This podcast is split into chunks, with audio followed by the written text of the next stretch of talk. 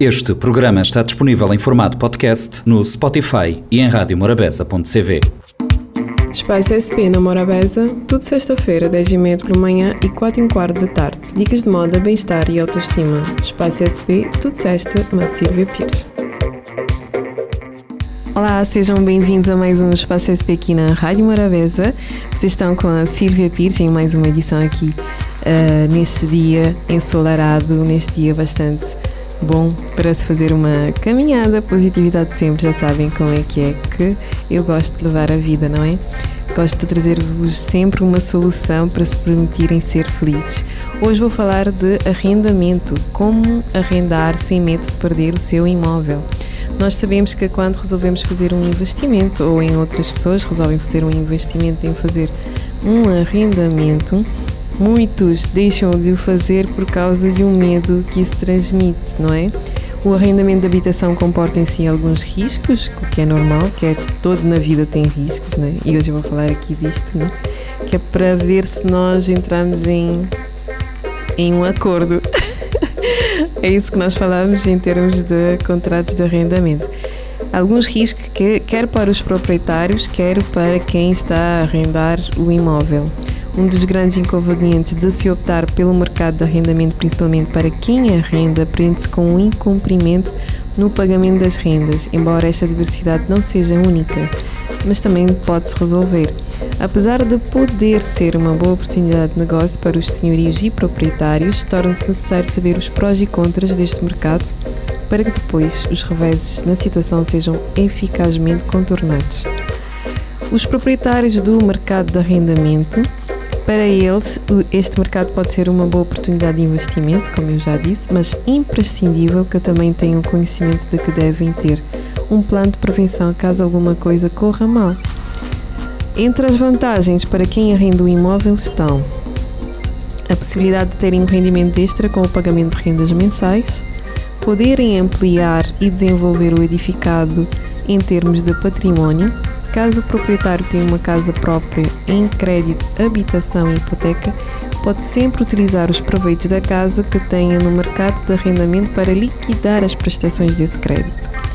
Há muita gente que faz isso, não é? Que compra casa e não está a habitar na casa. Nós temos esses casos normalmente de pessoas uh, que têm casas e apartamentos fechados, que estão no exterior, casas que começam a, a ficar com umidade fechadas e a, e a envelhecer, essas casas uh, e apartamentos, o aconselhamento é fazer o arrendamento para se reaproveitar essa habitação, porque fechada também acaba por degradar e nós, quando fazemos um arrendamento, há uma possibilidade de se fazer a manutenção, mesmo que o inquilino esteja no interior, o proprietário esteja no exterior, aliás. E ele pode fazer isso. Como é que pode fazer isso? Pode entregar a gestão do arrendamento a uma imobiliária, ou seja, há profissionais que o fazem. Adquire, nesse caso, o proprietário uh, relativamente às desvantagens do mercado de arrendamento. Uh, Pode-se falar também na carga fiscal, ou seja, no cumprimento de uh, taxas que tem que pagar, ou seja, quando as coisas são feitas corretamente, é dessa forma que se faz há uma taxa, há um cumprimento, ou seja, não há um contrato que se faz entre o inquilino e o proprietário e esse contrato é levado às finanças, neste caso aqui em Cabo Verde, onde uh, o contrato é reconhecido juntamente com as assinaturas de ambas as partes e as duas partes se comprometem dentro do regulamento que existe dentro do contrato. Quem é que trata desse contrato? O, uh, o proprietário pode si próprio dizer: Olha, eu vou fazer isto, mas depois não tem paciência para estar a acompanhar todo o processo, então é para isso que servem os, as imobiliárias e as pessoas, agentes imobiliários, as pessoas que tratam dessa parte, os gestores de arrendamento. Além disso, as ações de, de despejo, não é? Nós também temos essa parte, onde quando temos os inquilinos que não querem sair, e temos ações de despejo, que são ordens que vêm uh, por causa de, do que está estipulado dentro do contrato, que foi assinado um contrato entre ambas as partes, então há uma proteção nesse caso.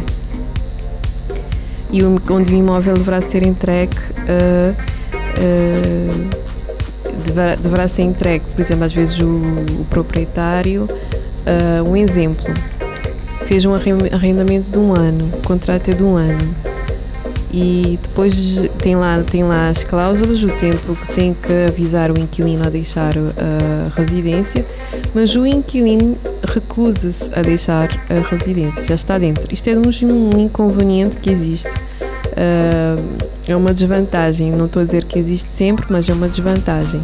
Mas há sempre um ato por trás de cada, há sempre uma solução, não é? É uma solução onde podemos resolver tudo. No mundo, o que eu costumo dizer, nós temos vários obstáculos e nós temos esses obstáculos para saber ultrapassá-los.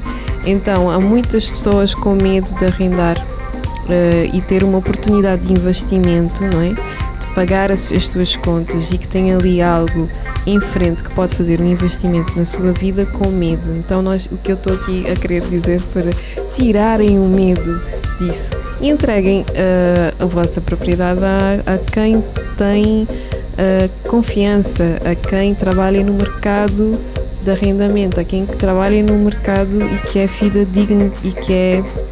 Uh, e que sabe trabalhar e que tem confiança, vocês têm confiança no trabalho da pessoa. Claro, tem que fazer o trabalho da pessoa, neste caso da empresa que trabalha com, com o mesmo. Os, os, para os inquilinos, neste caso nós temos tanto vantagem e desvantagem para os proprietários e para quem está a arrendar uh, a propriedade. Para os inquilinos optar pelo mercado de arrendamento para ter uma habitação de família também tem as suas vantagens e desvantagens. Relativamente à perspectiva dos arrendatários, os prós identificados na escolha por estes modelos são uh, ser mais fácil em termos de mobilidade geográfica, quando esteja em causa a deslocação por motivos profissionais, não é? Não tem qualquer despesa de condomínio, uh, tirando algumas que às vezes têm uma despesa ou outra, mas nós sabemos quando nós adquirimos a casa, a casa nossa, nós temos sempre as despesas de condomínio fixas as despesas com os impostos relacionados com imóveis são inexistentes, porque quem compra casa tem que pagar sempre uma taxa de, por ter comprado o imóvel. Neste caso, não existem essas despesas para quem está a fazer o arrendamento. O risco de ficar endividado é reduzido uma vez que não é necessário requerer crédito para arrendar uma habitação. Ou seja, paga mensalmente aquilo que tem que pagar e pronto, é um ato finalizado. No que respeita aos, uh, aos principais contras, não é? O arrendatário vai estar a pagar por um bem que nunca vai ser seu, que é um, ou seja, vai estar sempre a pensar que é um pensamento normal das pessoas quando vão fazer uh, um arrendamento. Ah, eu estou a pagar uma renda que não é e, não, e, e aquilo não é meu mas está a beneficiar de um bem, não é? Está a beneficiar de um bem, está a beneficiar de um conforto. Eu aqui já estou, é negativo, mas já estou a tornar positivo para perceberem que nós também temos que ter outros pontos de vista. O valor pode ser, em termos de, do valor de renda, o valor pode ser elevado, uh, mais elevado que uma habitação própria, ou seja, um T2 pode ser 30 mil, um T3 40 mil, por aí em diante. E, uh, e uma prestação do que estar a comprar pode ser mais baixa. Mas aí nós também estamos a ver aquele ato uh, inicia e termina, não tem mais responsabilidades do que isso e não tem as outras despesas, despesas acrescentes para além disso, nem tem só compromissos de acordo com o contrato que assinou. No que toca à construção, a constituição do património para reabilitação, ela não existe, uma vez que o imóvel em causa não lhe pertence, ou seja, não pode mudar as coisas, não pode alterar o que já está pronto a habitar e tem que manter como está. Uh, isso, não é? Isso não é está a habitar a casa é da pessoa enquanto lá estiver, mas tem que saber que tem que manter em ordem. É como trabalhar numa empresa, cuidar daquilo que está dentro do nosso trabalho, né? estou ali para trabalhar naquilo. É, uma empresa que me contratou e devo, e devo tenho a obrigação não é, de manter o lugar uh, forma organizada, ordenada, da forma que eu encontrei. Ou seja, sugerir também que poderia haver mudanças, mas isso já passa por uh, outra fase que também vi no contrato. No caso de haver mudanças, tem que ser de acordo com o proprietário. Então, olha, já mostrei contras, prós e contras, mas já também já mostrei a positividade, né, mudarem a forma de pensar relativamente aos contras. No que respeita ao pagamento das rendas, existem casos em que os proprietários ficam lesados por causa de incumprimento, né? mas isso vem também regras dentro do contrato que uh, que beneficiam, que protegem, neste beneficiam, que protegem o proprietário. Ou seja, há várias cláusulas dentro do contrato de arrendamento exatamente para isso, que protege tanto o inquilino como o proprietário. Então, nós que estamos num mercado de arrendamento onde uh, também traz uma instabilidade em termos de clientes e em termos de, de, de sítios para. Nós estamos aqui com. Eu vou falar de São Vicente em si, nós temos uma lacuna no mercado onde temos falta de uh, imóveis para arrendar. Por causa deste medo, é por causa disto que eu trago este, tema hoje, é? O medo que está por trás de nós desbloquearmos aquilo que nós podemos fazer.